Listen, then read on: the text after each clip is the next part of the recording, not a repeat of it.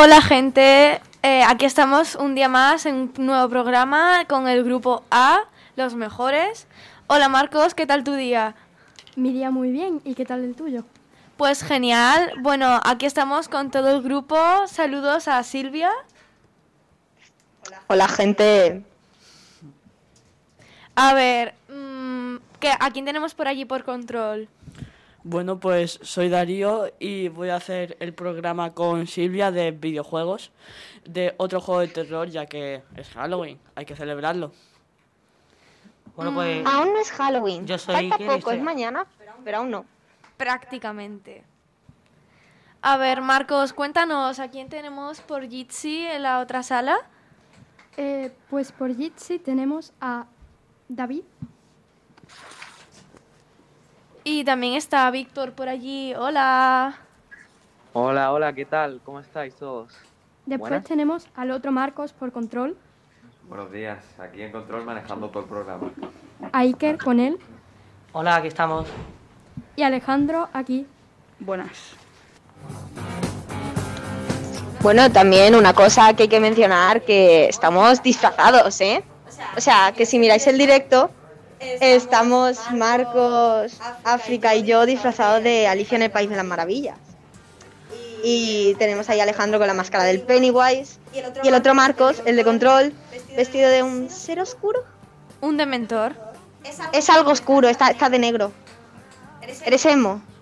Eh, no, no me identifico así, pero bueno, eh, si queréis llamarme hoy así, si me queréis llamar hoy emo. El emo. Y por el resto, nuestros compañeros pues son unos sosos y nos han vestido. Gracias, amigos. Claro, es Os que, queremos mucho. claro, si no lo comunicáis, Lo comunicamos mucho no. con los dos, pero bueno. En fin. Que aquí vamos disfrazados, básicamente. Tenemos rollo. Y ahora nuestro compañero Alejandro va a hacer un debate sobre el autotune. Hola Alejandro, Eh, cuéntanos un poco de qué vas a hablar hoy.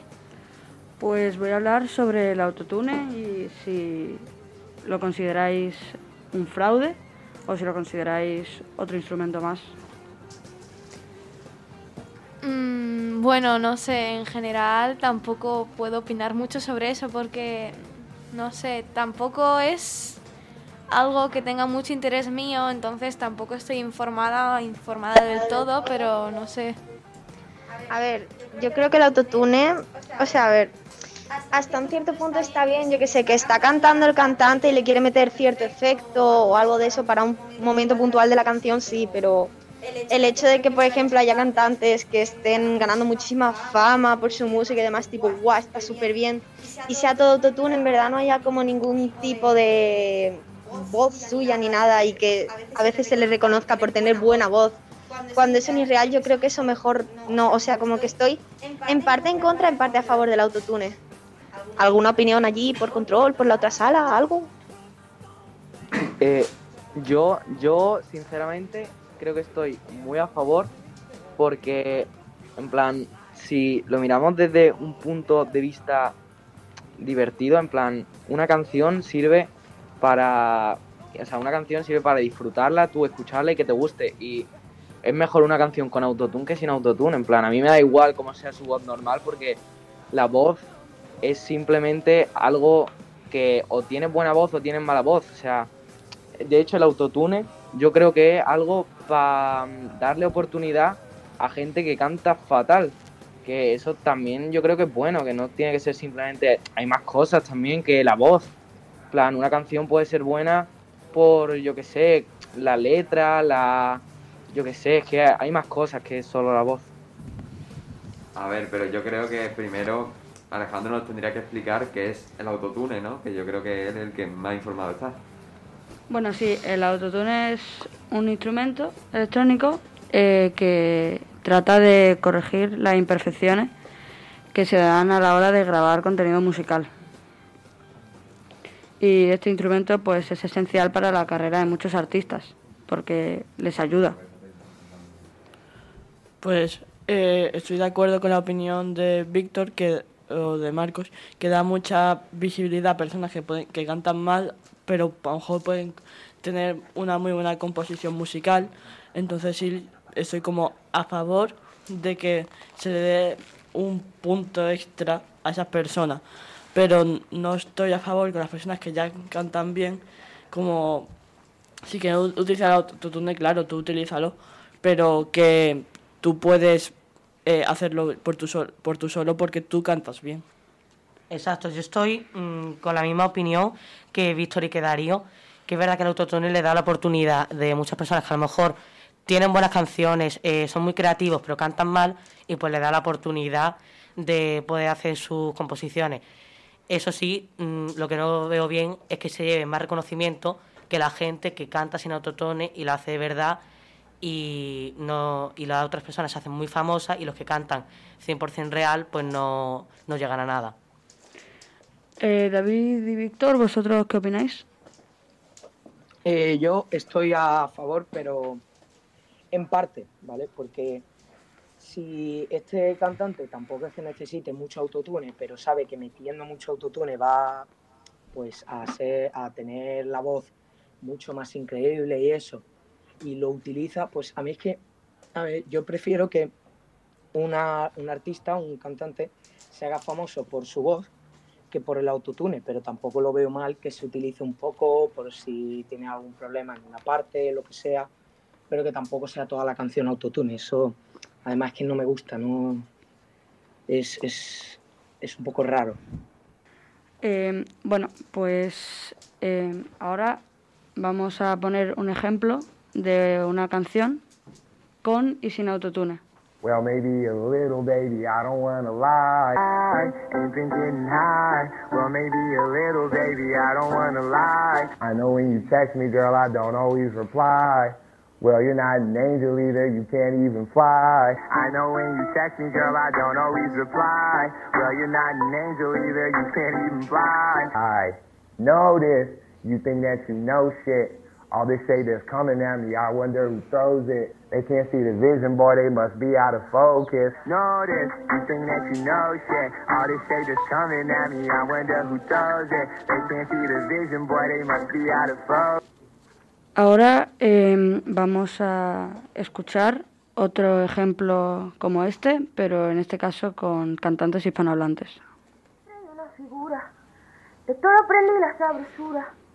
Nunca viste una joya tan pura. Que en una estrella una figura. Todo aprendí la sabrosura. Nunca viste una joya tan pura. Esto es pa' que quede lo que yo hago dura, con altura. Esto es pa' que quede lo que yo hago dura, con altura. Pongo rosas sobre Panamera. Pongo palmas sobre la Guantanamera. Llevo camarón en la guantera. Le hago pa' mi gente, le hago a mi manera. Pongo rosas sobre Panamera. Pongo palmas sobre la Guantanamera. Llevo camarón en la guantera. Le hago pa' mi gente, le hago a mi manera. Flores azules y quilates. Hice mentira que me maten. Flores azules y quilates. Hice mentira que me maten. Bueno, ahora que hemos escuchado la comparación entre canciones con y sin autotune, eh, ¿seguí opinando lo mismo sobre la utilización del autotune? En mi opinión, yo creo que por la canción, como tiene toda esa parte instrumental, te- aparte, te puede dar así como un rollo que está mejor hecha, así, entre comillas, pero ah, yo creo que sigo opinando igual. Yo también sigo con la misma opinión. Eh, es una gran oportunidad para las personas que, eh, como he dicho antes, no tienen buena voz, pero tienen buena composición eh, y son creativos. Entonces, yo lo sigo viendo bien. A ver, yo creo que el autotune en sí no es como lo peor del mundo, pero lo que me da coraje es ciertos cantantes como que dicen que su voz, pero en verdad tiene autotune. O sea, como que dicen, no, sí, yo muy bien, y en verdad es que se están metiendo muchísimo autotune. Que engañen, básicamente. Eso sí me, eso sí me da mucho coraje. Mm, vale, eh, ahora, eh, a ver, la música pues se hace con la voz y con los instrumentos, pero el autotune es eh, un programa que, bueno, eh, se realiza gracias a un productor musical y que de una forma u otra ayuda a los cantantes. Eh, ahora vamos a escuchar las declaraciones del conocido artista Duki en una entrevista con Ibai Llanos. final no deja de ser un recurso más para los músicos, para los artistas de hoy en día, más que, bueno, esto tiene autotune, ya no me gusta. Bueno, pero tendrá ustedes que escucharlo, a lo mejor le gusta aunque tenga autotune, ¿no? Parece que ya como que no vale, que, porque tiene autotune, porque co- como que te están ayudando externamente a que, a que suene bien, pero es que eso se ha hecho toda la vida. Para eso hay productores, para eso hay gente que se dedica a producir cosas, ¿no? Para que quede guapo, precisamente. Igual, igual, igual los invitaría a todos a que prueben usar el autotune y se den cuenta de que no es así.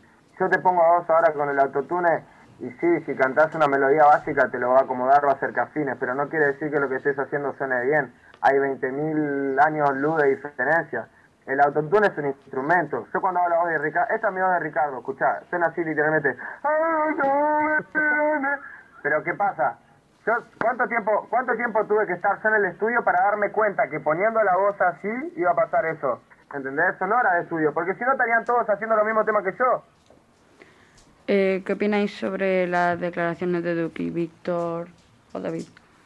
Eh, yo lo que opino es que, eh, como ha dicho ya Duki, es un recurso más que en plan, por tener autotune no te quita el mérito, o sea, eh, si no, es lo que ha dicho, es que yo me pondría a hacer una canción aquí y pillo 300.000 reproducciones, pues obviamente no, porque además de que mi voz es una basura, no tengo ni un buen productor musical, ni tengo una buena base, no sé cómo hacer canciones. En plan, es mucho más difícil que simplemente poner autotune y hacer una canción y sacar, mm, yo qué sé, 200.000 reproducciones. No es tan fácil. Eh, ¿Alguna otra opinión? Yo, por ejemplo, eh, opino lo mismo. Yo creo que el autotune sí es una, es una técnica para que suene mejor la voz, pero por ejemplo los ejemplos que has puesto era una era solo la voz de la cantante o el cantante sola y después era con todo lo, toda la postproducción y obviamente que va a sonar mejor. No sé, yo no pienso que sea algo malo. Yo pienso que eh, todo el mundo tiene que aprovechar las oportunidades y si suena mejor con autotune, pues que use el autotune, pero no creo que le cambie mérito al autista. Eh, una cosa, dando vuestra opinión por el directo, los que lo estáis viendo, y si no, meteros en el directo, que la cuenta es Riana barra baja bla color, y danos vuestra opinión a ver qué pensáis sobre el autotune y demás. A ver, yo pienso que el autotune está bien en el caso de, por ejemplo, como habéis dicho, si una persona canta mal, tiene mucha creatividad, buenas canciones, está bien. Ahora, si la persona canta bien y lo usa, por ejemplo, para mejorar la canción un poquito, está bien también porque suena más chula. Sin embargo, una persona que canta muy bien y ahora abusa mucho del autotune, queda muy bien, demasiado, y es excesivo, pues ya acaba siendo más, no sé, que es como que gusta menos porque es excesivamente Pero, irreal, como ha dicho. pero para ti, ¿qué es, es excesivo en el autotune? A ver, excesivos en el sentido de que ya la persona canta bien y le pone mucha edición a su voz, demasiada, demasiada, que ya suene como demasiado bien. Es. Robótico, o sea, no suena natural. Sí, que no suene real. Sí. Vale, vale. Entonces sí, yo, yo soy a favor con tu opinión. A ver, tú has dicho que eh, en plan es ponerle autotune para que suene mejor y ya tiene una voz buena, entonces suena demasiado bien, has dicho. Yo creo que si suena demasiado bien es que es mucho mejor, ¿no? Ya sí, pero suena demasiado bien, pero hay personas que ya cantan bien de por sí, se ponen demasiada edición en la voz y ya suena poco natural y ya no tiene sentido poner... A ver, es que no sé, no sé explicarme. Es que no es que suene demasiado bien, es que suena demasiado robot, no suena real, no suena humano, o sea, que deja de sonar bien, lo que se refiere a África. Prácticamente. Bueno, pues finalmente la mayoría han coincidido en que el autotune es bueno para la música, pe- y, pero que en exceso pues al final cansa y no muestra la verdadera capacidad de los artistas.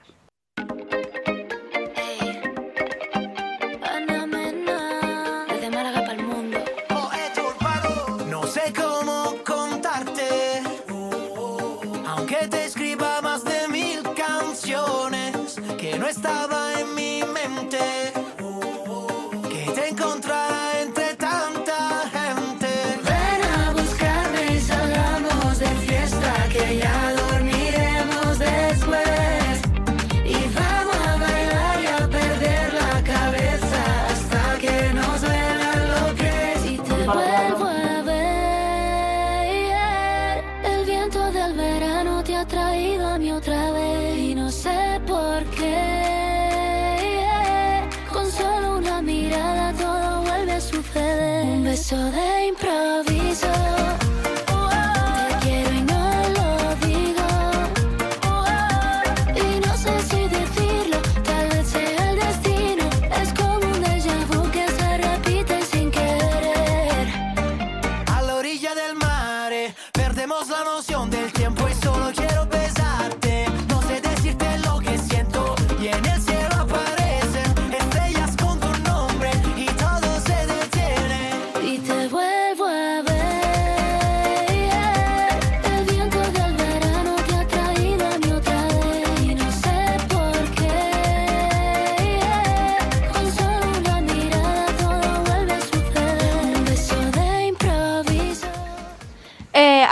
tenemos la sección de videoadictes con Darío y Silvia y van a hablar de Doki Doki, un videojuego muy psicológico. ¿De qué va vuestra sección? Ahora lo hablaremos después de la intro.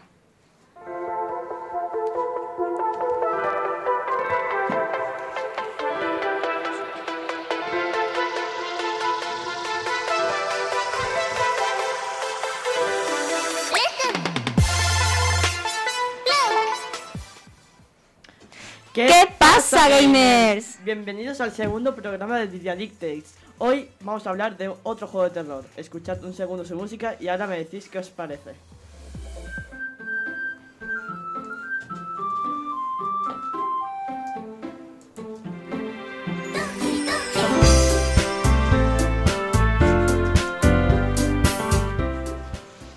A que se nota que es un juego de terror. Mucho.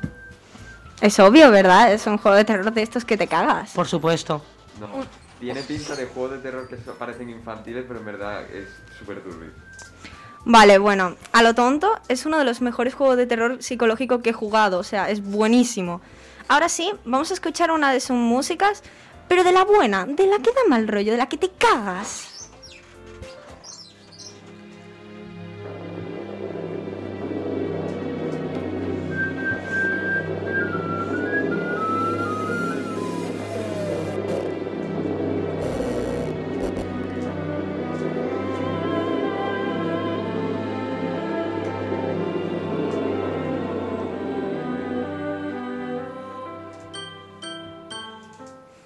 La, la mecánica del juego es la siguiente. Es como los típicos juegos de rutas en los que tienes que tienes a varios personajes y escoges la ruta que más te guste. Y básicamente esas rutas empiezan a interactuar con ese personaje y normalmente se enamora de ti. Lo que pasa en este juego es que llega un momento en el que se vuelve turbio todo.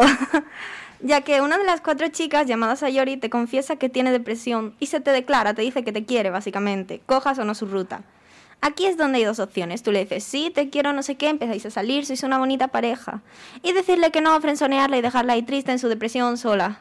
Friendzone es dejar a una persona... O sea, básicamente rechazar a una persona, ¿sabes? Tipo, De no, sí. eres mi bestie solo. Sí. Eh, spoiler, digas lo que digas, siempre se va a morir. Ya que al día siguiente de la declaración encuentras que se ha suicidado y de repente se reinicia el juego con la única modificación de que Sayori está como borrada, como si nunca hubiese existido. Y así poco a poco van muriendo otras chicas de otras maneras. Y así es como desaparecen todas menos Mónica. Aquí es donde aparece el gran secreto del juego. El cual tendréis que jugar para descubrirlo, porque no nos voy a spoilear el juego. Aparte, los que quieran jugar el juego, pues si no les arruino un poco la mecánica. Ahora presentamos a las chicas.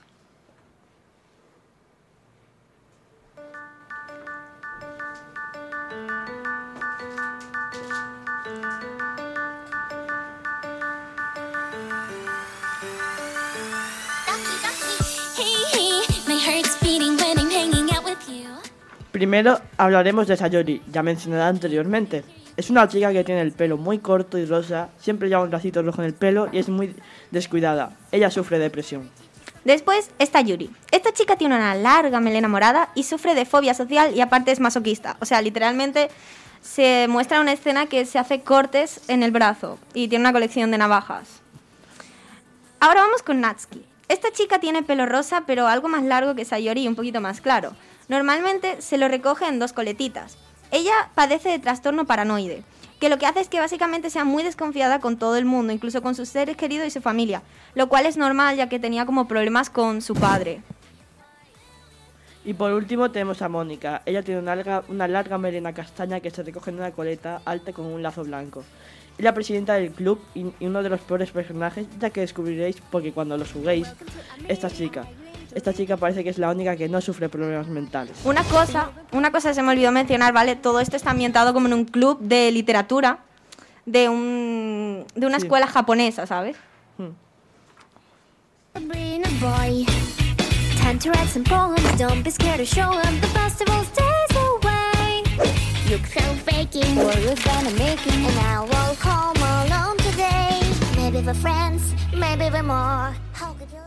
Y con esto ya termina la sección de hoy. La verdad se me ha hecho muy corto. ¿Cuál ha sido vuestro personaje favorito? Eh, la mía, sinceramente, es Sayori. La mía me ha gustado más Natsuki, la verdad. ¿A vosotros quién os gusta? Yo coincido con Sayori, eh, contigo, no con A ver, diferente Sayori, me asusta- ¿vale? me asustaste. Eh, no sé, Pequeño dato, a Natsuki le gusta mucho el manga, el anime y demás. nada. Eh, la verdad es un personaje entretenido, pero a mí me gusta mucho Sayori. Yo no me acuerdo cómo se llamaba, pero me quedo con la de las navajas. Esa Ah, es sí, se llama Yuri. Sí, Pues, es está mi un poco loca, pero es buena gente. Me cae bien. Se le quiere. Eh, bueno, Marcos o algo. Yo tampoco me acuerdo del nombre. Pero a mí me gusta la que desconfía de todo el mundo. Ah, esa es Natsuki. Vale, pues Natsuki. esa. Esa sí es gamer también, es buena gente. Buena opinión. Pues yo voto por decir que estoy seguro de que Mónica esconde algo turbio. Sí, Mónica, es que, es que, a ver, realmente, sí, Mónica esconde el turbio secreto del juego. Sí, el gran verdadero turbio secreto. de Eso, una cosa, si queréis jugar el juego, eh, es un juego largo. Aparte, cuando se reinicia, tienes que volver a comerte toda la historia que te has comido. ¿Qué? ¿Por qué haces spoiler? No, pero cuando se reinicia, tipo cuando muere Sayori, que eso ya lo hemos dicho. Ah, vale. Cuando se reinicia, tienes que volver a comerte toda la historia. Es un poco rollo en esa parte. Pero es gratis. ¿Y de qué plataforma es? Vale, a ver, eso eh, yo me lo descargué en un ordenador. Te lo descargas desde la página oficial, pero ahora han sacado Doki Doki Plus, que es como una nueva versión. No sé mucho de ella, pero sé que Mónica ah, esta vez sí tiene ruta, porque en el juego original no tiene. Y este sí es de pago y es para la Switch, para la Play y demás. Pero el Doki Doki original creo que es para PC. Y creo ¿sabes? que es gratis, ¿no? Sí, sí, es gratis, porque yo lo he jugado y está re bueno, en verdad. O sea, es terror psicológico. Parece todo muy ñoño hasta que llega el momento. Hasta que mueren todas. Sí, básicamente, hasta que muere. hasta que muere la mayoría. Largo, gratis y bueno. ¿Qué Sí. se puede pedir?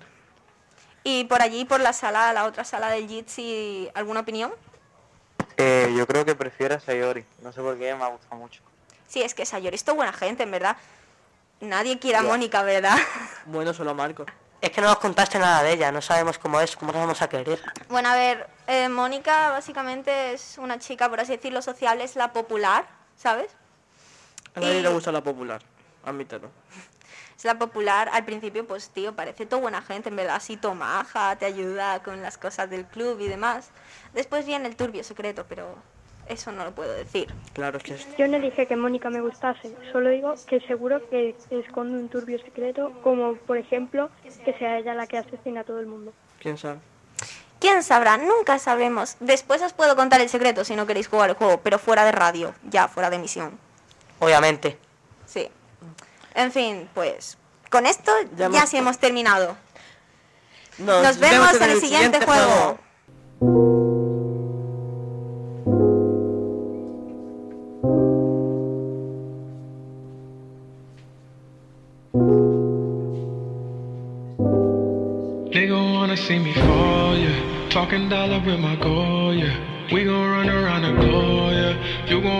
from home, yeah. Kawasaki on the road, yeah. Yeah. Nigga wanna see me fall. Stephen Curry, how I ball. Gosha garments and a white three on my body. I'm an icon, man. And my girl about a 10. Bueno, y ahora os paso con mi compañero Víctor, que he oído que va a hacer un poco de explicar rap y eso.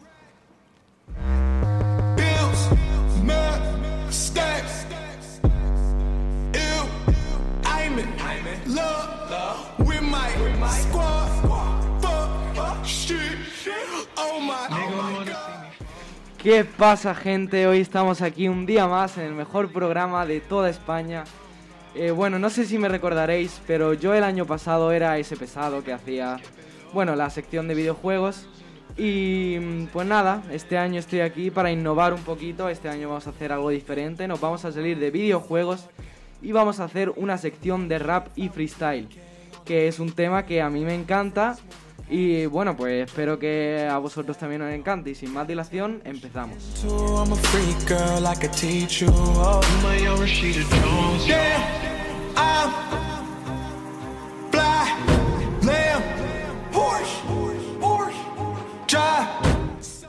Bueno, pues igual que el año pasado, hoy voy a empezar como si esto fuese la típica introducción que te hace tu profesor de biología todos los años sobre las funciones vitales, que bueno, supongo que ya estaréis de introducciones hasta el cogote, pero bueno, una más, no pasa nada, seguro que a alguien que no tenga ni idea le sirve.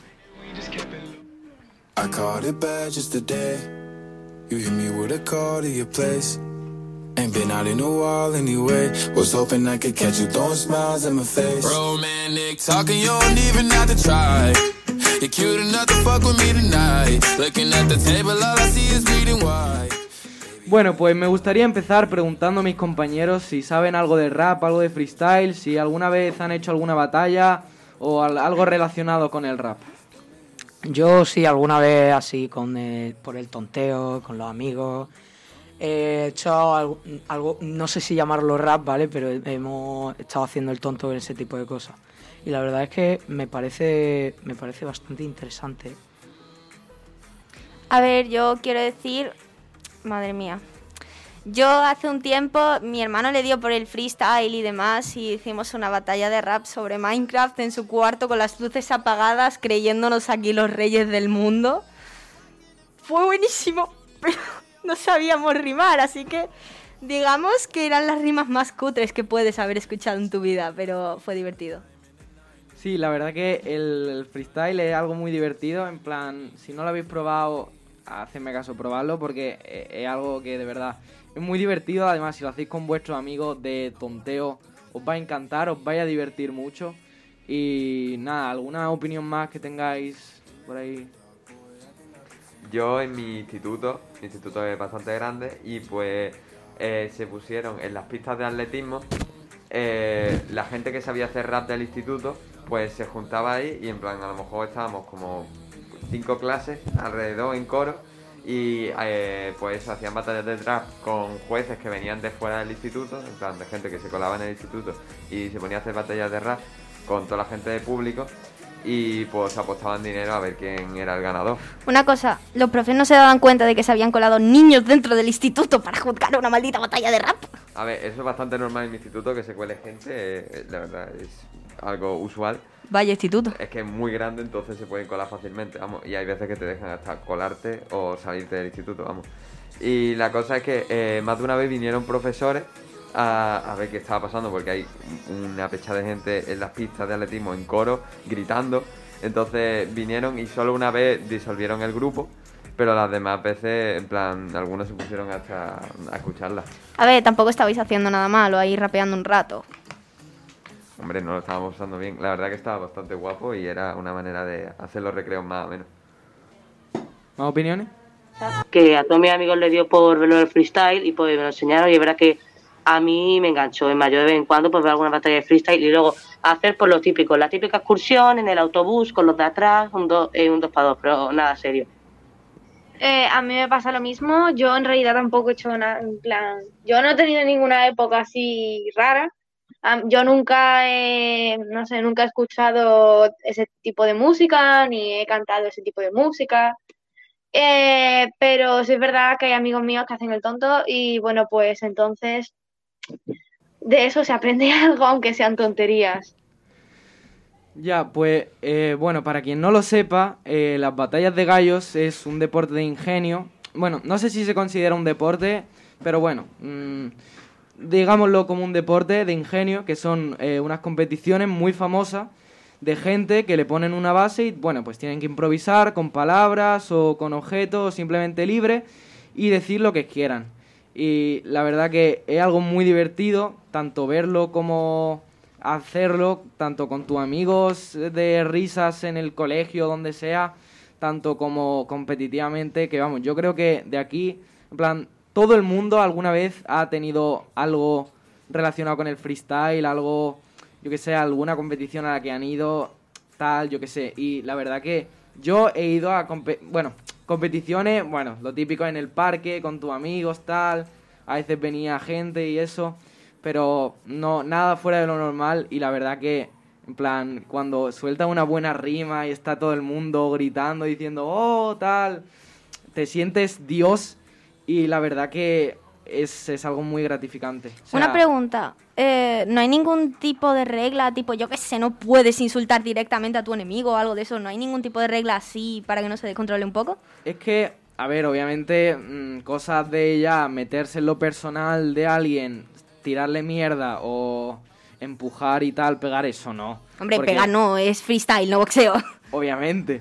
Pero, mm, no sé, en plan, no hay, básicamente no hay reglas porque, además, es que si lo, si estuvieseis alguna vez, si alguna vez hacéis rap, o en- o- o- os ente- lo entenderéis. Que, en plan, básicamente es, o sea, a ver cómo lo explico. O sea, tú tienes que decir lo primero que se te venga a la cabeza. Es muy difícil el rap, en plan, es súper difícil. Tienes que venir lo- decir lo primero que se te venga a la cabeza, que rime, que tenga sentido. Tienes que meter doble sentido. Tiene, es muy difícil, en serio. Y si pones restricciones, el rap se quedaría, en plan, el nivel bajaría muchísimo. Yo por lo que tengo entendido, en plan dentro del rap eh, de competiciones, eh, está mal visto obviamente, eh, bueno, obviamente está mal visto lo de meterse con las madres de los demás, eso es una regla no escrita dentro del rap de competición, pero yo creo que no hay ninguna más, no sé, estoy poco enterado la verdad.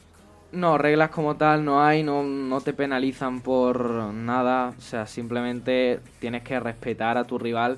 Sí es verdad que siempre están las típicas pullitas de, yo qué sé, tu nariz es tan grande que cruza el mundo y choca con tu nuca, tal, para que se ría la gente y tal, ganarte un poco al público, que eso también al fin y al cabo es parte del entretenimiento, ¿no? Porque el freestyle no es más que entretener, también se lleva a lo competitivo, pero yo creo que es más entretenimiento, es más, pues, ese tipo de cosas. A ver, al final, si tú miras alguna competición tipo FMS, Red Bull, eh, los eh, raperos al final se llevan bien. Al final de todas las batallas se dan un abrazo, se saludan, se llevan bien. Lo único que tienen diferencia en, eh, en la pista. Sí, al fin y al cabo son como una especie de familia, que eso a, mí también me ha pasado con gente que yo rapeo y tal, que a lo mejor, en plan, lo que se dice dentro del rap se queda dentro. O sea, si tú rapeas con alguien o hace una batalla con alguien y por lo que sea le suelta alguna pullita, le dice algo así un poco subido de tono y tal, si eso luego tú te lo tomas a mal, lo que tienes es un problema realmente, porque eso es, es freestyle, o sea, eso obviamente no es la realidad, nunca tú, en ningún momento pretendes insultar a nadie ni faltarle respeto a nadie, pero si sale así, queda bien, ¿por qué no lo va a decir? O sea, eso es parte del freestyle, es parte del entretenimiento y es algo que aporta mucho también, ¿no? Y pues para quien no lo sepa, eh, bueno, el, el rap, el freestyle, eh, es algo muy entretenido, hacedlo y otra una cosa de la que quería hablar, que era un tema que hoy todavía hay gente pensando que el rap simplemente es insultar y dejar a tu oponente por debajo de ti. Y esa gente es la típica que luego no se ha visto una sola batalla en su vida. Eh, básicamente es lo mismo que piensa la gente de deportes como el boxeo. Es decir, que el rap no es más que arte, es literalmente arte. Que sí es verdad que a veces, pues como hemos dicho, se calientan en el escenario, se meten mierda unos de otros, pero la mayoría de las veces que alguien insulta a otro es el típica puya que te suelta para llevarse al público y tal. Y es jugar con la sátira, o sea, no, no tiene nada de malo. Y, pero todo lo demás son rimas de ingenio, doble sentido, recicladas, respuestas, punchline, saber fluir. Hay de todo en el rap, es muy divertido y es algo que, no sé, a mí me apasiona. I caught it bad just today.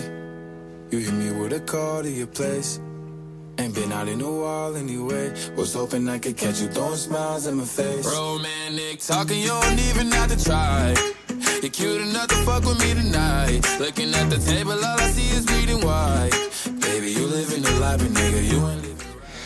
Y bueno, pues por aquí creo que vamos a terminar la sección de hoy. Espero que os haya quedado claro lo que es el freestyle, lo que es el rap, lo que es eh, todo eso. De verdad os lo digo, si tenéis una oportunidad de con vuestros amigos, lo que sea, empezar en el mundillo, veros alguna batalla porque están también muy divertidas, es, es algo muy guay. Si podéis ir, eso mucho mejor. O sea, si vais alguna vez a la FMS de vuestra zona o lo que sea, o donde sea algún sitio, un parque donde haya gente ahí, como el quinto escalón, que es una cosa que se hace, se hacía en Argentina hace tiempo, que de ahí de hecho también relacionándolo con lo de antes, sale gente como Duki, Paulo Londra, tal, Trueno, hay muchos artistas que también vienen del freestyle y eso también pues aporta mucho.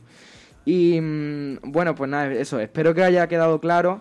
Y bueno, en los siguientes programas, pues vamos a hacer concursos, pondré partes de batallas, haremos tier list de MCs, cuáles os parecen mejores a vosotros, cuáles nos parecen peores, qué- cuáles os gustan más, tanto actualmente como históricos.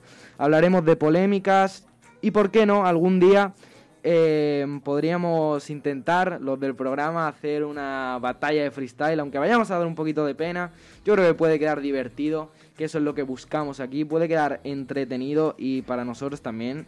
Yo creo que puede aportar mucho este, esta sección y puede estar muy divertido. Así que como veis, tengo muchas ideas en la cabeza, muy chulas.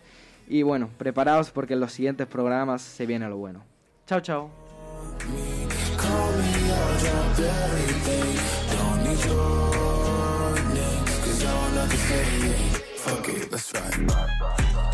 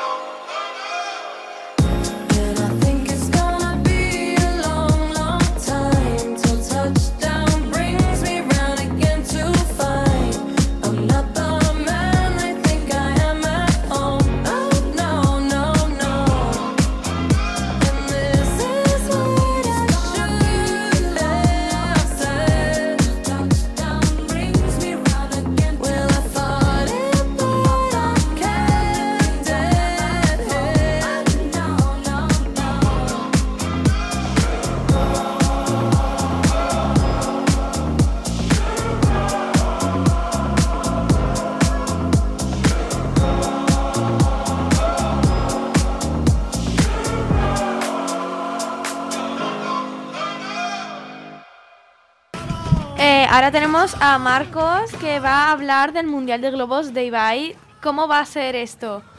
Ya lo verás. no quieras hacer spoilers.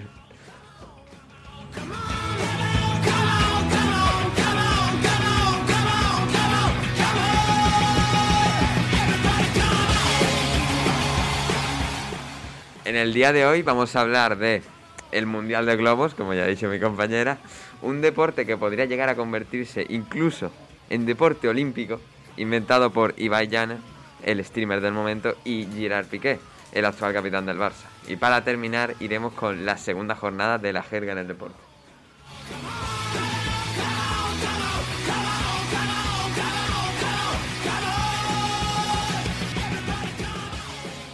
A ver, yo creo que todos los aquí presentes han jugado alguna vez a mantener un globo en el aire sin que toque el suelo, ¿no? Eso, Sí. Sí. metiéndole patadas o con las manos, todos, ¿no? Vale, Obviamente. hemos tenido infancia. Bien. Pues de esta idea tan simple surgió este deporte. Deporte entre comillas, la verdad. Pues en TikTok había una familia la cual jugaba de todas las semanas una competición entre ellos con esta idea. Dos personas se van alternando para elevar el globo y el que se le caiga el globo pierde. Y esta familia resubía los mejores momentos a su cuenta de TikTok. Esto se hizo bastante viral y aquí es cuando llegan estas dos celebridades que mencioné antes. Cuenta la historia que Ibai y Piqué, que para el que no lo sepa son buenos amigos y ya han colaborado juntos más de una vez, estaban almorzando sushi, específicamente sushi, eh, cuando vieron uno de estos vídeos por Twitter. Tras esto, se miraron mutuamente y dijo Piqué, no hay huevo a hacer esto. Y pues, si hubo huevos y aquí está. Eh, este, este deporte se globalizó gracias a una competición internacional con sede en Barcelona, donde residen estos dos famosos, el pasado jueves con un total de 32 países participantes. Estos participantes fueron seleccionados a través de un vídeo de presentación y después de esto hubo un sorteo donde se hicieron los cruces, estilo la Champions, vamos, lo que hicieron hacer más parecido al fútbol posible. Bueno, pues finalmente este torneo que tenía árbitros, su bar eh, y gente del chiringuito de jugones, no sé si lo conocéis, no sé si lo conoceréis, el programa más importante de fútbol dentro de España y también internacionalmente, pues había componentes de ese programa en este mundial, que fue bastante reconocido mundialmente, vamos. Pues finalmente este torneo lo ganó la selección de Perú. Alemania se quedó con la medalla de plata y diréis, ¿y España? España es lo que no importa, ¿no? Pues España fue medallista consiguiendo la medalla de bronce tras ganar a la selección brasileña en el partido por el tercer y cuarto puesto. Ahora os pregunto a vosotros, ¿veis este deporte como un deporte olímpico? Yo sinceramente no lo veo como un deporte olímpico como tal, porque me parece más un juego de niños. A ver, juego de niños. Tenía, eh, tú cuando jugabas de niño no, no te tirabas al suelo, ¿que no? O, por ejemplo, no tenías árbitro. Este deporte se hizo bastante serio, eh, con sus normas y con su escenario bastante bien montado y su jaula y tal.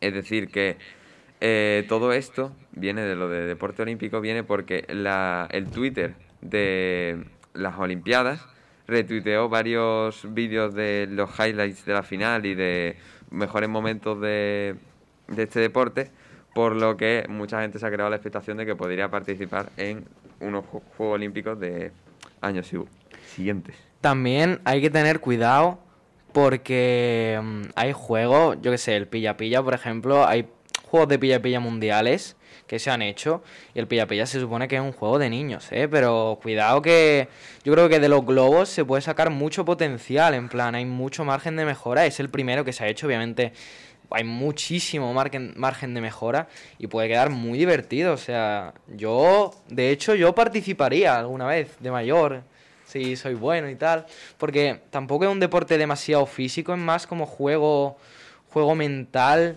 del otro. Sí es verdad que después de los dos minutos acababan muy, muy exhaustos, pero no sé, me parece muy divertido, es una buena idea. Si quieres, podemos hacerlo aquí. Un día lo traigo al programa, traemos unos globos y hacemos una- unas pruebas para ver si tienes el suficiente nivel para presentarte a las Olimpiadas. ¿eh? Yo por el espectáculo lo veo, la verdad. Pues estaros atentos, todos los oyentes, que quizás nos hacemos un mundialito aquí. Y ya, bueno, cuando que se plantee lo de convertirse en, en Juegos Olímpicos, pero ahora mismo yo no lo veo. A ver, es que solo se ha jugado una vez y encima ha sido un mundial. Que esto es verdad, como ha dicho Víctor, tiene margen de mejora y tiene mucho potencial. Eh, ¿Qué piensas tú, por ejemplo, Silvia? Eh, que te he visto bastante callada. Seguro que tú te encantan los globos. Uy, sí, me flipan, tanto que les tengo un pánico que te cagas. Debido a que, Silvia, si los globos son inofensivos, ¿quién no ha jugado con globos? A ver, eh, según mi madre es que de pequeña se me explotó un globo en las manos, no sé, pero siempre le he tenido mucho, mucho, mucho pánico a las explosiones. Tanto petardos, globos les tengo miedo porque me da desconfianza quien lo tiene y es como lo vayas a explotar y te pego. Pero sí he jugado a eso en verdad, pero he jugado yo sola. Bueno, vale, pues gracias a todos por participar aquí y ahora vamos a ver quién gana en la jerga en el deporte.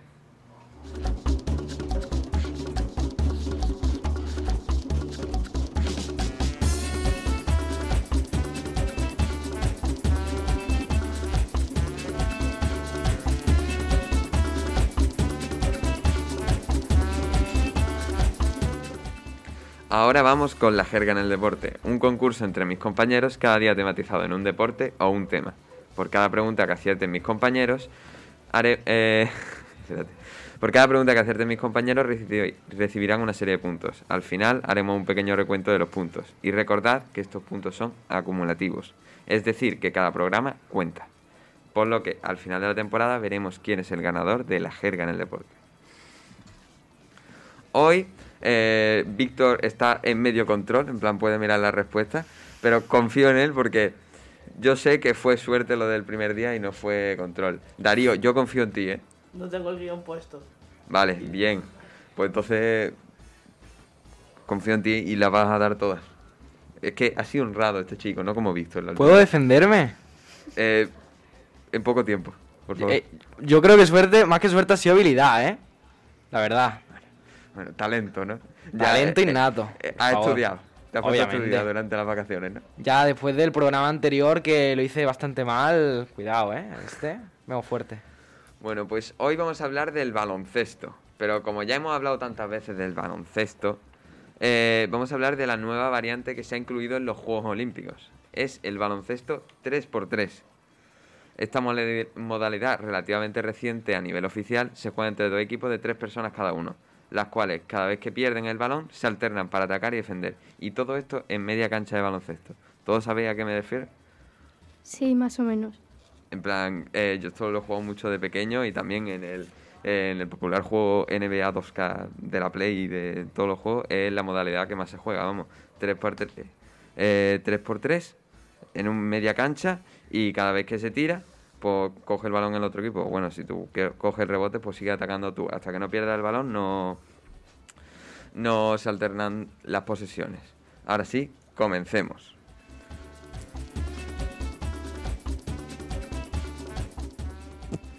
Dentro de esta modalidad, la cual se considera como el deporte urbano más importante en el mundo, eh, ¿cuánto vale una canasta desde fuera del área? Es decir, desde fuera de- del área del, en el baloncesto reglamentario, tres puntos. Eh, A, no se puede anotar desde fuera del área. B, vale un punto. C, vale dos puntos. O D, vale tres puntos. Anoten sus respuestas. ¿Alguno necesita que la repita? Sí, por favor. A, no se puede tirar desde fuera del área. B, un punto. C, dos puntos. O D, tres puntos. Anoten sus respuestas. Y ahora, Darío, ¿tú qué has puesto? Yo he puesto la letra A. Esto es incorrecto. La respuesta es la letra C. Víctor ha acertado aquí, está hecho un bicho. Eh, dentro de esta modalidad la puntuación es distinta. Para empezar, un tiro del triple vale dos puntos. Una canasta de dentro del área o un tiro libre valdrá un punto. Eh, confío en vosotros. Darío se nota que no está mirando la respuesta, ya ha fallado una. Ahora, por tres puntos. ¿Cuándo se acaba un partido de 3 para 3? A. Cuando un equipo llega a 21 puntos o más. B. Cuando pasen 20 minutos. C. Cuando se completen 10 posesiones para cada equipo. O D, todas son correctas. ¿Necesita que la repiten? ¿Las puedes repetir? Por supuesto. Cuando A, cuando un equipo llega a 21 puntos o más. B, cuando pasen 20 minutos. C, cuando se completen 10 posesiones para cada equipo. O D, todas las anteriores son correctas. Eh, por ejemplo, Víctor, ¿qué has puesto tú? Yo he puesto la A. Correcto, es que Víctor está en racha este año. ¿eh? Oficialmente, estos partidos se acaban cuando uno de los equipos llegue a 21 puntos o más con diferencia de 2. Es decir, si un equipo tiene 22 y el otro 21, se seguirá jugando hasta que haya una diferencia de 2 notoria entre los dos equipos. Eh, ¿Qué te está pasando hoy? Mm, que no Eh. tengo ni idea. Te estoy viendo aquí, y- pero del baloncesto normal sí, ¿no? Tampoco. Espectacular, vamos. Una chica muy deportista aquí. Eh, ahora, por cuatro puntos. ¿Cuántos jugadores forman un equipo de baloncesto 3 para 3? A. Tres jugadores, es decir, sin banquillo. B. Cuatro jugadores, tres jugadores en pista y uno en el banquillo. C. Cinco jugadores. O D. Seis jugadores. ¿Puedes repetir la pregunta? ¿Cuántos jugadores forman un equipo de baloncesto 3 para 3? 3 solo en pista, 4 con un, con un suplente, 5 con dos suplentes o D 6 con tres suplentes. Eh, por ejemplo, Iker, ¿tú qué has puesto?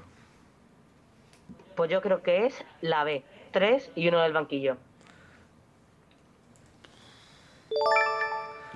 Correcto. La respuesta es la B.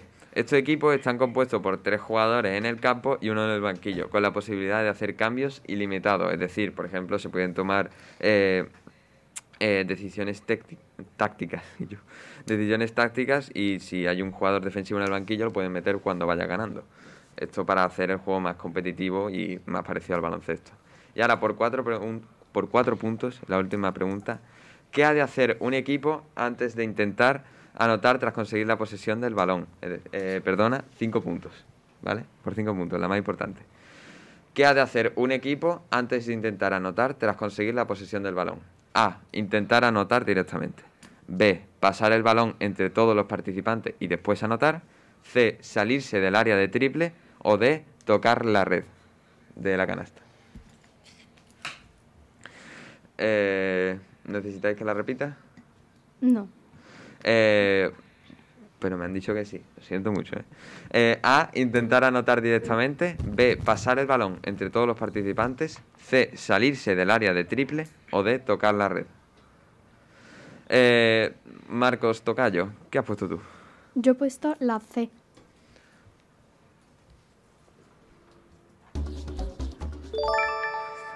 Eh, correcto. La respuesta correcta es la C.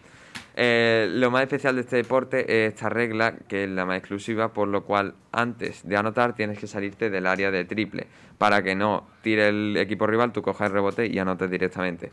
Eh, ahora, por favor, eh, que me vayan diciendo los puntos que han sacado cada uno o que me vayan pasando los puntos. Eh, por favor, sumadlo, que me hacéis la tarea más fácil y esto se hace más rápido y más divertido. ¿Cómo? 8 más 0. Buah, Son los que vienen encima de la respuesta a la tabla, ¿no? Que pone 3 puntos, 3 puntos, 4 y eso, ¿no? Sí. Eh, buah, te la has sacado, ¿eh? Bueno, África también. África ha hecho un total de 0 puntos. Sigue con 16 puntos de la temporada pasada, de la jornada pasada. 28 puntos Alejandro, está enchufado. Eh, 23 puntos Marcos. Eh, Víctor, que está con 34, que lo ha acertado todo en lo que lleva de temporada. Con lo cual tenemos ganador del día de hoy y sigue campeón. Es decir, Víctor, ¿cuál es la clave del éxito? Pues la clave del éxito básicamente es haber jugado a todos los juegos existentes que hay de deportes. O sea, lo sé todo, soy alguien impresionante. Soy alguien impresionante. Qué humilde eres. Eh, después, como segunda en este ranking, tenemos a Silvia con 31 puntos, que hoy también lo ha acertado todo. Se ve que ha jugado también a videojuegos o ha jugado al deporte. Yo confío en Silvia. Yo estoy seguro que los globos no le gustan, pero el balón le encanta. Y por último ya, eh, bueno, por tercer puesto tenemos a Alejandro, que solo ha fallado una en el día de hoy, pero tiene 28 puntos. Mm, es decir, Alejandro, eh, tú vienes a ganar esta competición, ¿no? Chimbala, Zion y Lennox. Bueno, eh, ahora sí, me despido. Espero que hayáis aprendido, que hayáis disfrutado, que os haya gustado mi nuevo horario, que ahora estoy en mitad de, la- de las secciones. Yo soy Marcos Marín y esto ha sido Málaga Deportiva. I know there is hope in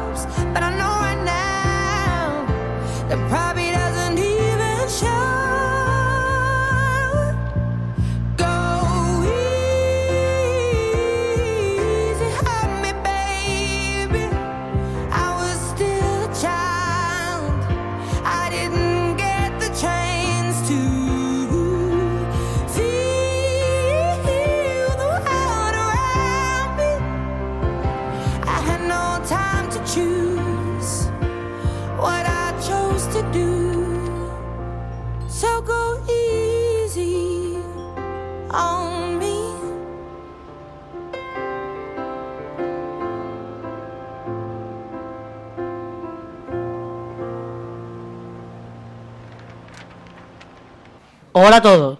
Hoy en Series, Libro y Película vamos a hablar de una de mis sagas favoritas de libros, por no decir mi favorita. Y la saga es Los Juegos del Hambre. Hoy vamos a hablar de Los Juegos del Hambre, que esta es una trilogía que se estrenó en 2008. Eh, la escritora es Susan Collins y no sé qué puedo decir que no sepáis ya. Eh, esta historia se sitúa en la ceniza de la antigua Norteamérica, que tras una gran guerra solo quedaron unos pocos supervivientes que se dividieron en 13 distritos y la capital, también conocida como el Capitolio. Pero no todo es tan sencillo, ya que los que nacen en el Capitolio tienen una vida llena de lujos, mientras que la gente de los distritos, en su mayoría, viven una vida pobre. Cansados de este estilo de vida, deciden rebelarse contra el Capitolio, pero esta rebelión acaba con 12 distritos sometidos y uno destruido. Antes de continuar, aquí os dejo una lista de los 13 distritos y a qué se dedicaban. Distrito 1, producción de objetos de lujo. Distrito 2, extracción de piedra. 3, fabricación de electrónica. 4, pesca. 5, electricidad. 6, transporte. 7, tala de árboles y papel. 8, industria textil. 9, producción de cereales. 10, ganadería. 11, agricultura. 12, extracción de carbón. Y distrito 13, producción de armas nucleares. Decidme una cosa, en- si tuvierais que vivir en uno de ellos, ¿cuál sería? Yo creo que en el de la ganadería, ¿no? En plan, es que no estoy seguro si, en plan, en la zona de, por ejemplo, producción de árboles y papel, ahí llegaban los alimentos directamente o tenía que venir del Capitolio, porque entonces estaban un poco... No, todo se distribuye, por ejemplo, el Distrito 10 produce comida para todo, vaya, produce carnes para todo el país. Entonces, comida siempre hay, algunos sitios más, otros menos, pero eso ya depende eso. de lo pobre que sea. Yo me situaría al lado de la comida y si estoy en hambruna, pues mato un cerdo de mi granja Hmm. propia. ¿Por allí por control? Yo creo que lo mismo, o sea, es bastante bastante inteligente, ¿no? Que si te quedas sin comida, mata a un cerdo, tío, y tienes ahí para comer una semana, no sé. Sí, pero el problema es que si te pillan los guardias, eres esa tía al que matan. Bueno. te has comido un cerdo. Ahí está. ¿Y por allí? ¿Por GC? ¿África, Eh, Silvia? Yo pienso exactamente lo mismo. Porque en el sentido de que si tú eres, por ejemplo, trabajas al lado de los animales, puede que te pillen los guardias, pero ¿y si matas al cerdo en un lugar de estos guardados que no te vayan a ver? Y si te matan, te matan con un cerdo en la barriga, o sea que no mueres triste ni hambriento, ¿sabes? O sea, que encima te mueres feliz. Exactamente, que no es que te vayas a morir triste ni hambriento, que te vas a morir con un cerdo dentro, o sea que no está mal tampoco. Pero, Es- y, está por, bien pensado. y por ejemplo, si te vas a vivir a la zona de producción de objetos de lujo, tú sabes que esos objetos nunca los vas a poder usar porque eres un pobre. Sí, pero eh, como produces cosas para la gente del Capitolio, te tienen como favoritos. Ahí se vive muy bien. Porque mm, la- eh, eres el favorito de mucho del Capitolio. Tiene sentido. Sigo prefiriendo al cerdo. ¿Y tú, Alejandro? Pues eh, yo elegiría la zona de la agricultura, porque, bueno, depende de la estación y tal, pero casi siempre habría grano y, y cultivos para poder consumir. ¿Pero qué prefieres? En plan, que estar a punto de morir, porque si tú comes grano, también te, también te matan. Entonces, ¿qué es mejor? ¿Comerte un cerdo o cereales? Ya, pero el problema es que si tú estás en la zona de lujo, sales del distrito, cazas un cerdo. Pero si estás en la zona de agricultura, puedes comer eh, grano y, Y cereales. y cereales y también puedes comer cerdo. Exacto. ¿Y tú, Darío? Yo, yo me gustaría quedarme en el distrito 13 de armas nucleares. Estaría guay probar las armas. Exacto, tú piensas que ahí también eres uno de los favoritos. Pero te tengo una mala noticia. Y es que después de la guerra, como he dicho, 12 distritos fueron sometidos y uno fue destruido. El destruido fue el distrito 13. Así que tú acabarías muerto. Bueno, pero por mí no tendría un arma nuclear que nadie tendría. O sea, podría acabar con las personas que yo quiero. Como es un arma nuclear, pues bueno. Pero guay. siendo un constructor de armas no va a tener acceso a las armas. En plan, ¿Quién un... sabe? Tú te, puedes- tú te comes un cerdo y yo me quedo un arma. ¿Y tú, Marcos? ¿Dónde querrías vivir? Pues yo haría como mi tocayo y viviría en el distrito de la ganadería y así podría comer. Chico inteligente. ¿Tú, ¿Tú dónde te pondrías? ¿Y qué? Pues yo creo que me situaría en o el distrito 2, porque es uno de los favoritos y de los más ricos, o el distrito 4, porque también es uno de los que se ve mejor y aparte pesca. Además que para luego ir a los juegos, pues vienes ya con prácticas. ¿Y tú, eh, Silvia? Eh, yo me iría a la ganadería de una. Animalitos, simplemente. Animalitos. Son muy monos. Y si no, me cargo a uno y me lo como. Entonces estamos todos de acuerdo que el distrito 10 la ganadería es donde la mayoría queréis vivir, ¿no? Bueno, pues sigamos con lo que pasó después de la guerra. La gente del Capitolio estaba muy enfadada eh, por lo que pasó con la rebelión. Entonces decidieron hacer unos juegos eh, como castigo a, a la gente de los distritos. Eh, elegirían dos tributos de cada distrito, uno masculino y uno femenino. Y tendrían que ir cada año 24 niños de entre 12 y 18 años a combatir por su vida, donde solo saldría uno. Y con eso nos situamos en los 74 Juegos del Hambre, donde nuestra protagonista eh, comienza su historia. Ella un día se levanta preocupada porque su hermana eh, es el primer día que podrá entrar en la cosecha, así que cabe la posibilidad de que eh, vaya a los Juegos. Pero mm, la tranquilizan pensando que no va a salir porque solo hay una probabilidad entre mucha gente. Y así es como juntas van al día de la cosecha. Entonces, el encargado del Capitolio mete la mano en la urna, saca un nombre y el nombre es el de la hermana. ¿Qué creéis que fue la reacción de la protagonista? Opción A. Alegrarse porque se libró de su hermana. Opción B. Sentir que se rompía el alma y, ju- y jurar venganza. C. Presentarse voluntaria para ir por ella. D. Matar a todo el mundo.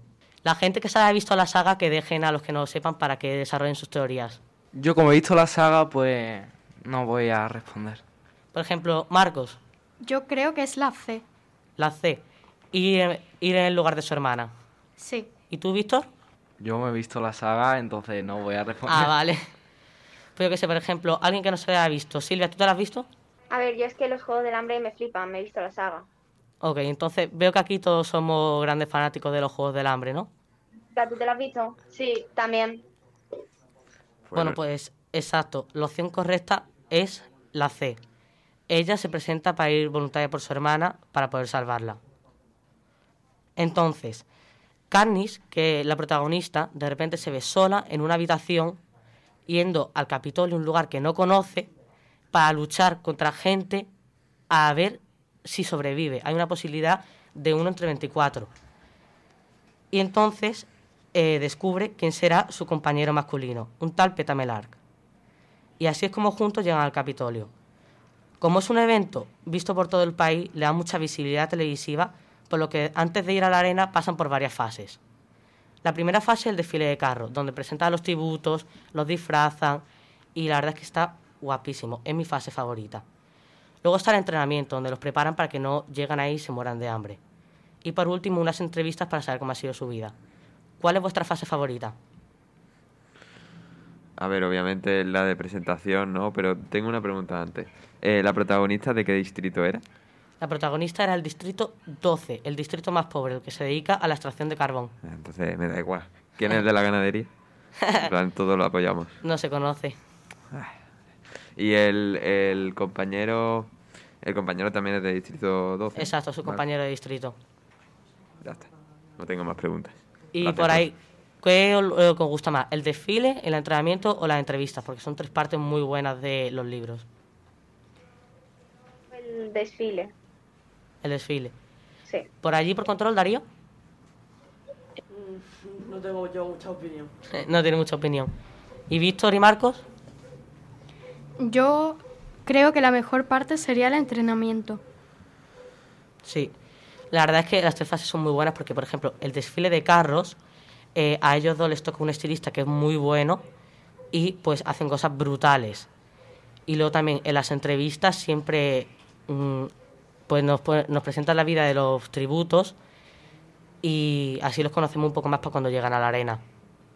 Una cosa, yo llevo desde que vi esa saga queriendo el maldito vestido que tenía la protagonista, el vestido ese flipante que se transforma. Yo lo quiero. El del segundo libro. Eh, no sé, creo que sí. Sí, la verdad es que ese vestido está guapísimo. Esa parte de las películas es de las pocas partes de las películas que me gusta. Y bueno, pues entonces así es como llegan a la arena, donde ríen, lloran, corren, luchan, pero sobre todo sobreviven. Ahí al anochecer será, será que al árbol vendrás con tu collar de amor. A su amor dijo al morir.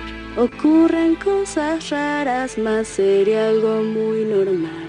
Poder te ver ahí al anochecer será, será que al árbol vendrás.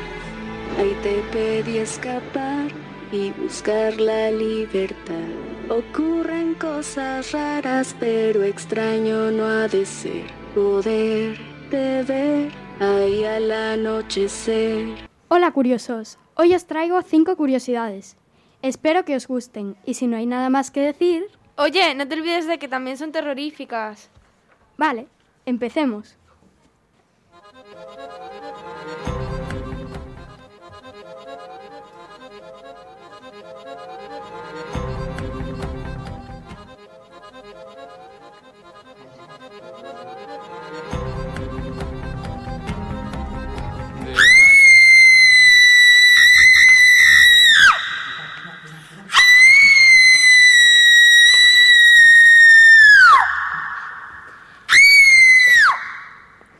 La primera curiosidad escalofriante de hoy es que en el antiguo Egipto, si matabas a un gato, eras condenado a pena de muerte.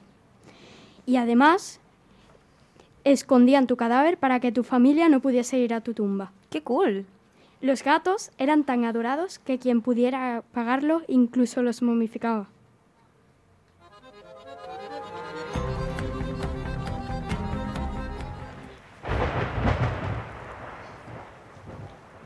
¿Coincidencia? En la Biblia se describe al tercer ángel del Apocalipsis como una luz que descenderá desde las alturas para ennegrecer el agua y envenenar la tierra, que se tornará amarga como el ajenjo, que es una clase de raíz. Y en Chernóbil, una periodista vio un día de- después de que se supiera lo ocurrido, una luz azul que describió como espectral y etérea, que se mantuvo estática unos minutos para después descender hasta la Tierra. En Chernóbil, el agua se volvió completamente negra e insalubre. Todo el producto de la tierra circuncidante era letal para quien lo comiera. Curiosamente, Chernóbil en ucraniano significa ajenjo.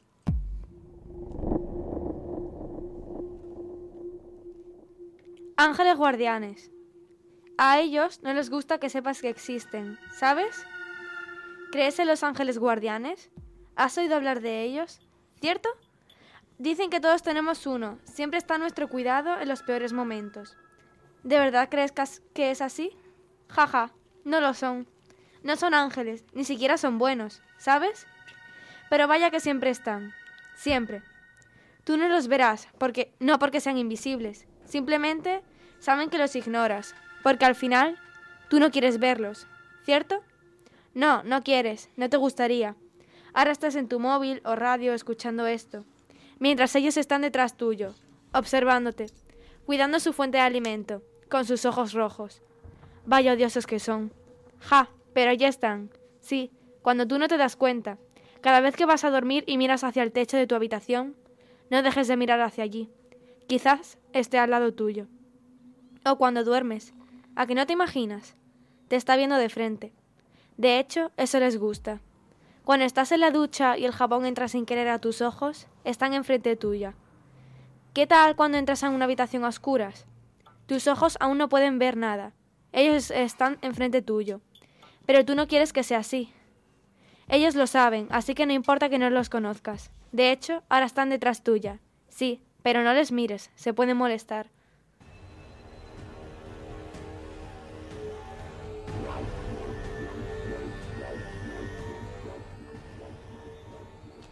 Y ahora la historia del día. Marta era una chica solitaria, tanto que siempre hablaba sola. O eso creía. Por las tardes, al volver del colegio, se encerraba en su habitación, porque aunque sabía que estaba sola, siempre sentía algo detrás. Una presencia oscura que le hacía temblar de miedo. Como sus padres estaban en el trabajo, no tenía nadie con quien consolar su miedo, así que se evadía usando el móvil. Pero la presencia era demasiado intensa. La sentía cada vez que caminaba, cada vez que se movía, cada vez que inhalaba aire, pero no podía hacer nada, porque cada vez que miraba hacia atrás no había nadie. Un fatídico día se le ocurrió gritarle a la presencia con todas sus fuerzas que la dejara en paz. Tras esto, en su casa solo resonó un grito desesperado pidiendo auxilio. Marta no volvió a aparecer.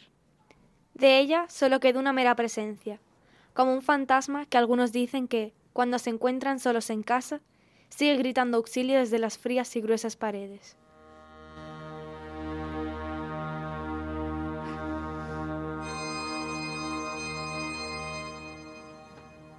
Y ahora un pequeño juego para los del directo. El que busca, encuentra. Aquí tenemos una imagen que parece normal. Una sala común con grandes ventanas, pero tómate tu tiempo y encuentra algo paranormal. Yo me morí de miedo. Y aquí para los compañeros tenemos una segunda foto. A ver quién consigue encontrar lo siniestro de la foto.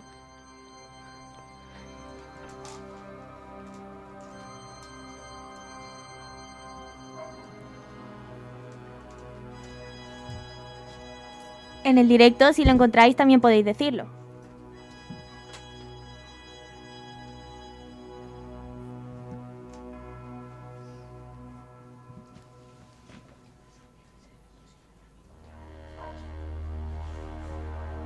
Dejamos un minuto o dos para que busquéis y cuando lo encontréis avisad.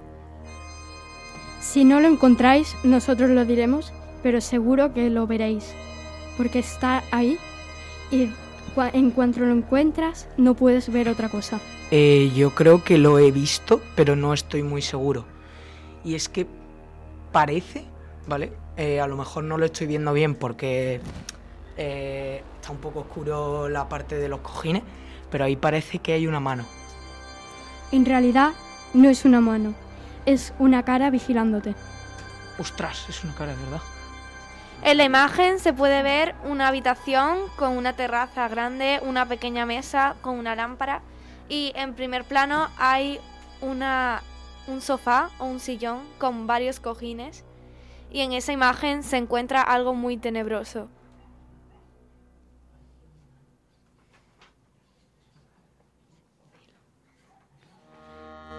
Silvia parece que ha encontrado algo. ¿Qué has encontrado? Vale, a ver, eh, estaba mirándolo en el directo así por la pantalla porque se ve un poco más claro y ahora no puedo dejar de verlo porque me da muchísimo susto. Eh, Digo lo que es dónde está. Vale, es donde los cojines, a la zona de la izquierda abajo, se ve como una cara mirando y, y- y- y miedo. En el cojín que hay en primer plano, el primero que se ve hay un hueco entre el sofá y el cojín. Y ahí hay una cara bastante tenebrosa. Espero que esto sea Photoshop. Eh, pues no tengo ni idea. ¿Alguien más la ha visto? Eh, después de lo que ha dicho David, lo he visto, lo he visto. Cuando la ves por primera vez ya no puedes dejar de verla. Cierto. Bastante tenebroso. Bueno, pues hasta aquí nuestra sección de hoy. Espero que no durmáis esta noche. Y feliz Halloween. Lately, I've been, I've been thinking. I want you to be happier. I want you to be happier.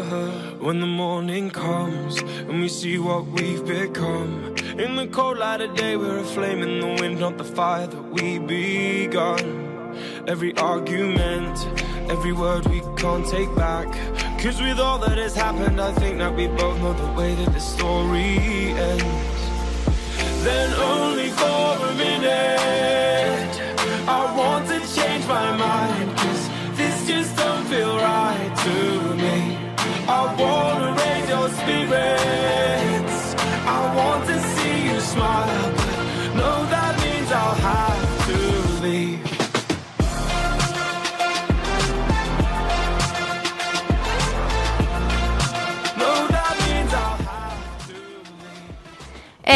aquí tenemos a David que va a hacer su sección de torturas. Y ahora nos contará un poco de qué va.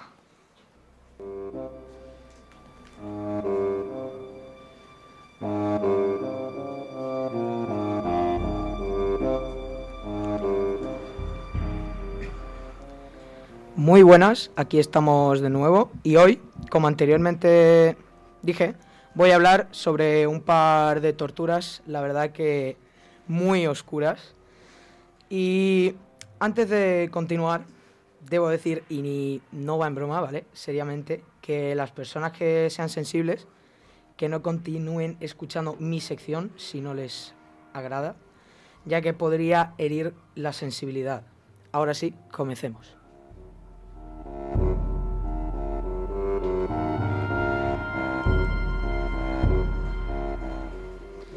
La primera, el toro de bronce. Era una antigua tortura que se utilizaba para castigar a ladrones o asesinos. Consistía en un toro cuyo material era el bronce, en el que se introducía a la víctima y luego se procedía a calentar la barriga del toro. El toro tenía un agujero por la boca por el cual salían los gritos de la víctima, haciendo referencia a los bujidos de un toro. Esta práctica también era utilizada para ocasiones especiales, por ejemplo, cuando había invitados, venían de otros lugares, de, yo sé, de otros países, eh, se, se hacía esta práctica porque para ellos era, era como magia. Ver como una persona, o sea, ver como aquella eh, estatuilla de. Bueno, estatuilla, esa, es- aquella estatua de bronce que era un toro bujía cuando era una estatua. Sin saber que ahí dentro había una persona que estaba siendo cocinada viva. Ah, o sea, los de estos no lo sabían los que venían, pensaban que era simplemente la estatua haciendo ruiditos. Exacto, era como magia. Uy, sí, qué magia. ¿Y por qué tenía que ser un toro? O sea, no ¿Por qué no?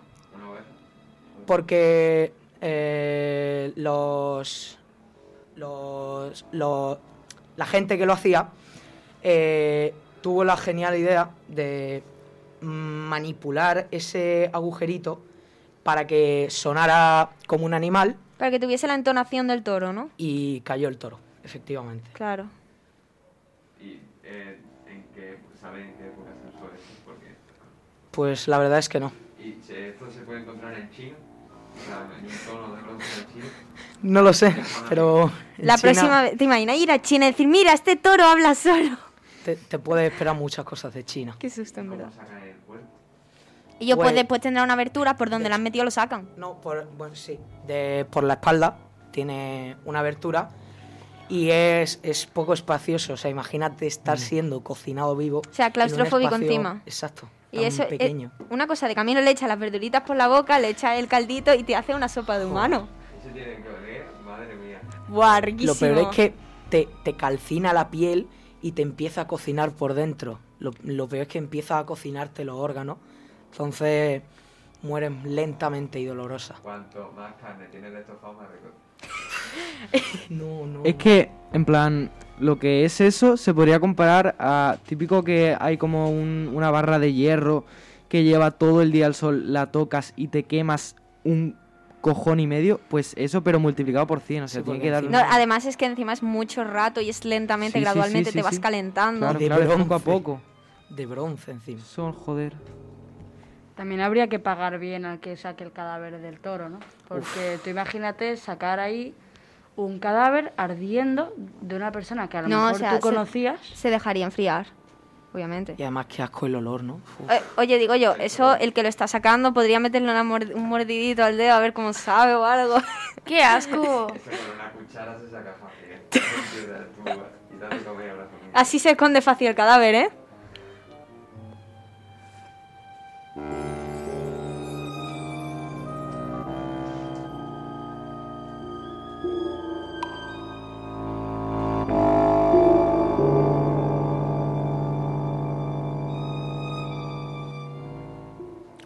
La jaula de las ratas.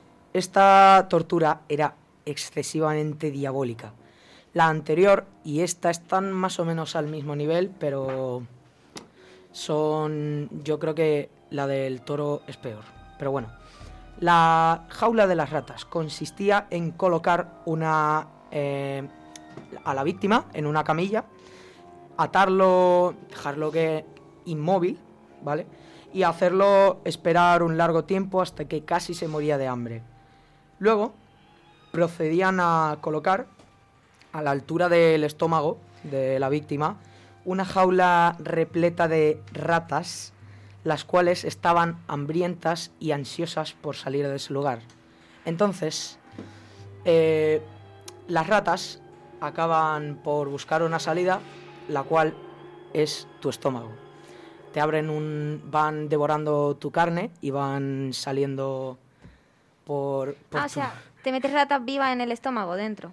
No, te, ellas mismas se hacen el, el agujero y salen Y- por ahí. Ah, vale, qué, qué guay. Y además comen. Pero esto, esto no es una tortura, tú te lo empiezan y ya, ya mueres, ¿no? No, porque de hecho la persona se quedaba aproximadamente unos 10 minutos agonizando y gritando, sabiendo que había unas ratas comiéndose sus Órganos. órganos, Mira, básicamente. esto si estuviera en el distrito de la ganadería, por lo menos tendría un cerdo en el estómago. No lo pasarías tan mal. ¿Ves tú? Es que siempre hay que tener un cerdo en el estómago. Así se comen el cerdo y te dejan vivo. Y tú los digieres. Eh, David está flipando con la cosa que estamos diciendo. Y eso ya es confianza en la rata, tú le dices a la rata. Y yo, tú confías en la rata y ella confía en ti, no te empieza a morir. Tú Pues imagínate estar en esa sala, porque no te creas que, que estaban ahí simplemente De pasando- no, es que estaban de Chile ahí y se lo pasaban bien, se divertían Sí, viendo sí. viendo cómo pasaba esto. O sea, es que es, es, es muy es muy difícil de, de tragar. La típica actividad que hace uno los sábados por la tarde, meterse ratas Después en el de, estómago después de escuchar nuestro programa, pues todo el mundo va a ver cómo asesinan a alguien metiéndole ratas por el estómago. Ah, pero esto no lo había yo hecho en ninguna excursión. Bueno, aquí acabaría, pero resulta que nuestra compañera y amiga Silvia tiene una tortura que quiere explicarnos. Bueno, en la Edad Media eh, se utilizaba esta tortura, no preguntéis cómo la sé porque ni yo misma me acuerdo, pero me gustan este tipo de cosas. Eh, había una tortura eh, que consistía en lo siguiente, era una condena, no me acuerdo para qué tipo de personas. Cogían a la persona y la colgaban en el revés, o sea, tipo modo estrella, con los pies hacia arriba, la, la ataban como de un marco, ¿sabes? De madera y cogían un serrucho y desde la zona de la entrepierna empezaban a cortar lentamente a la persona en dos. ¿Qué es la cosa de esta tortura? Que la persona no moría hasta que el serrucho no perforaba los pulmones. Así que imaginaos, desde abajo hasta arriba hay un buen trecho hasta los pulmones. Por lo tanto, mm, esto lo hacían además en la plaza del pueblo, delante de todo el mundo, todo el mundo mirando cómo asesinaban a una persona. La gente disfrutaba, o sea, era eso y iban lentamente cortando, obviamente no lo iban a hacer rapidito, iban ahí lentamente, uno, otro, uno, otro, hasta llegar a perforar sus pulmones, que es cuando finalmente la persona dejaba de sentir todo porque se moría, pero eran como unos cuantos minutos de agonización pura. Pero no había, no había posibilidad de que se muriera por desangración antes. Eh, a ver, teniendo en cuenta, eh, iban a un cierto ritmo, por así decirlo, y según...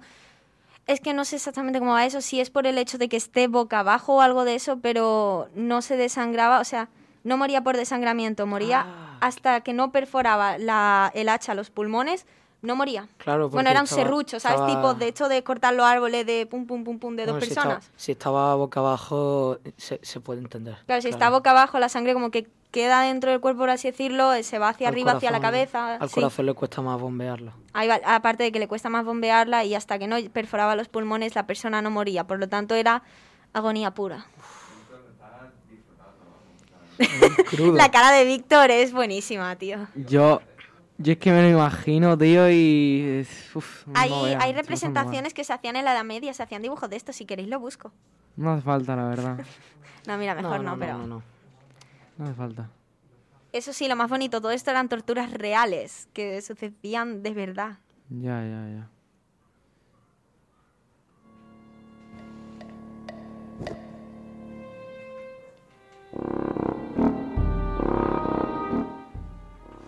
Pues nada, hasta aquí mi sección de hoy. Es cortita, pero muy oscura y gore. Eh, Cortita como- pero matona. Como a mí me gusta. Espero que os haya gustado. Si es así, podréis oír nuevas torturas dentro de dos sábados, aunque creo que también incluiré asesinos en serie, pero ya, ya veré dependiendo. Es que eso sí que es fuerte. Tenemos que hacer algún día una colaboración así como, oye, nos Yo lo va veo, bien, ¿eh? yo lo veo. Tenemos el mismo rollo. Con Richard Ramírez, asesino en serie. De una, grande. de una, de una. Les ha hablado David y les espero muy buenas noches.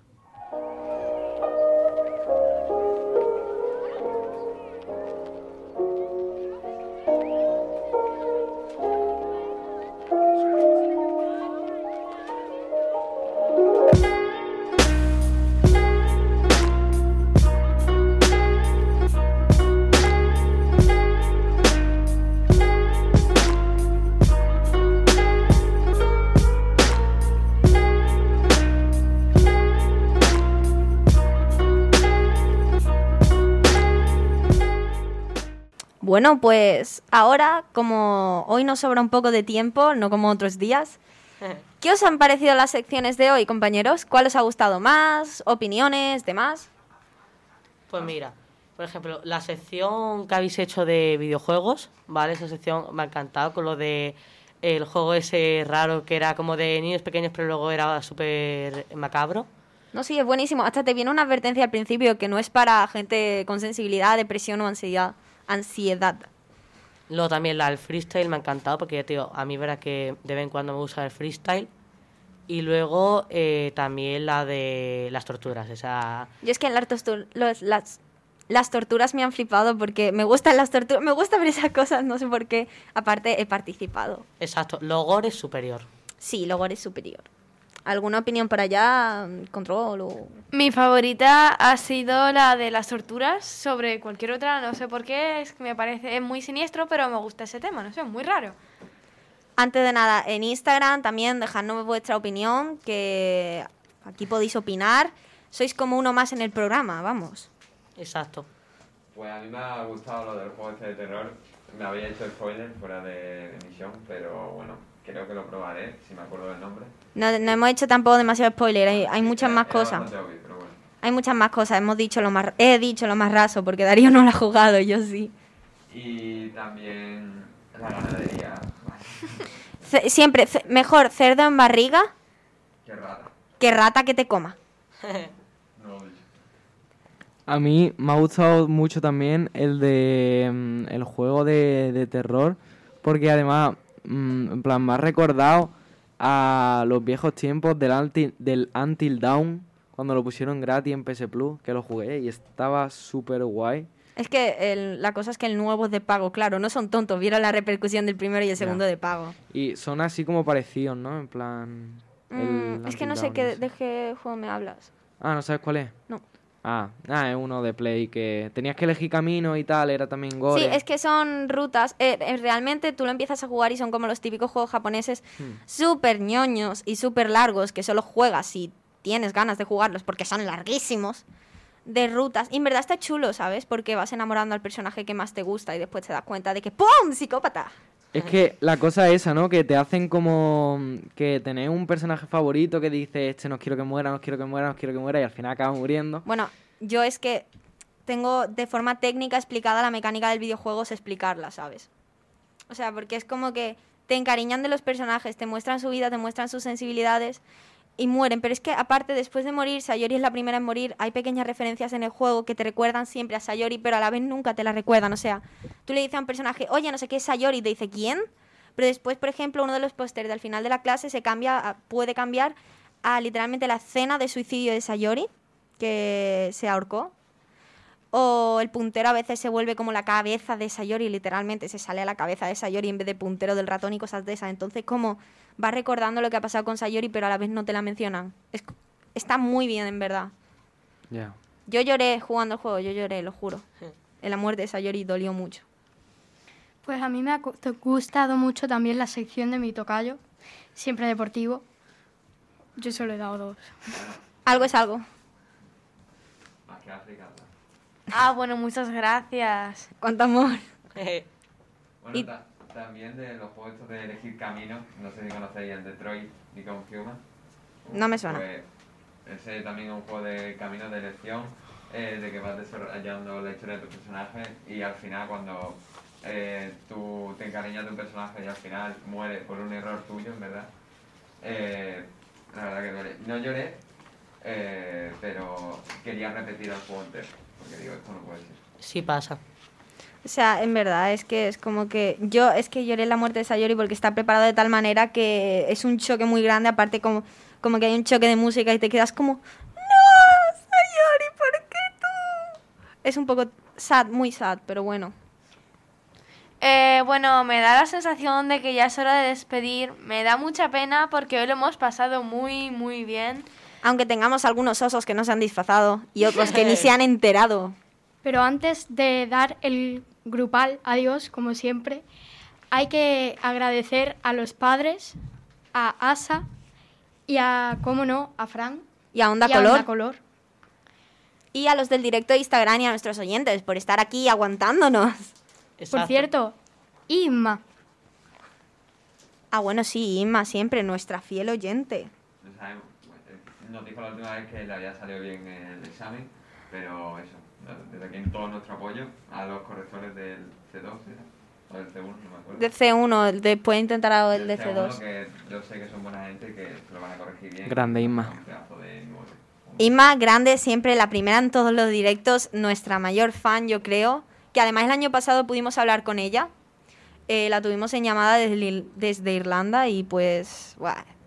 Ima, te queremos. Y también recordar que todos los sábados, eh, en este horario de once y media, eh, estamos siempre dos horitas de directo, ya sea en este grupo o en el siguiente grupo. Aunque este es mejor que el siguiente, pero también el otro es bueno. Eso siempre, Hombre, somos superiores. obvio. Vamos, hemos caído en Halloween. ¿Cómo no vamos a ser superiores? Exacto, aunque algunos nos han disfrazado. Ahora sí, adiós grupal, ¿no? Venga. 3, 2, 1. Adiós. I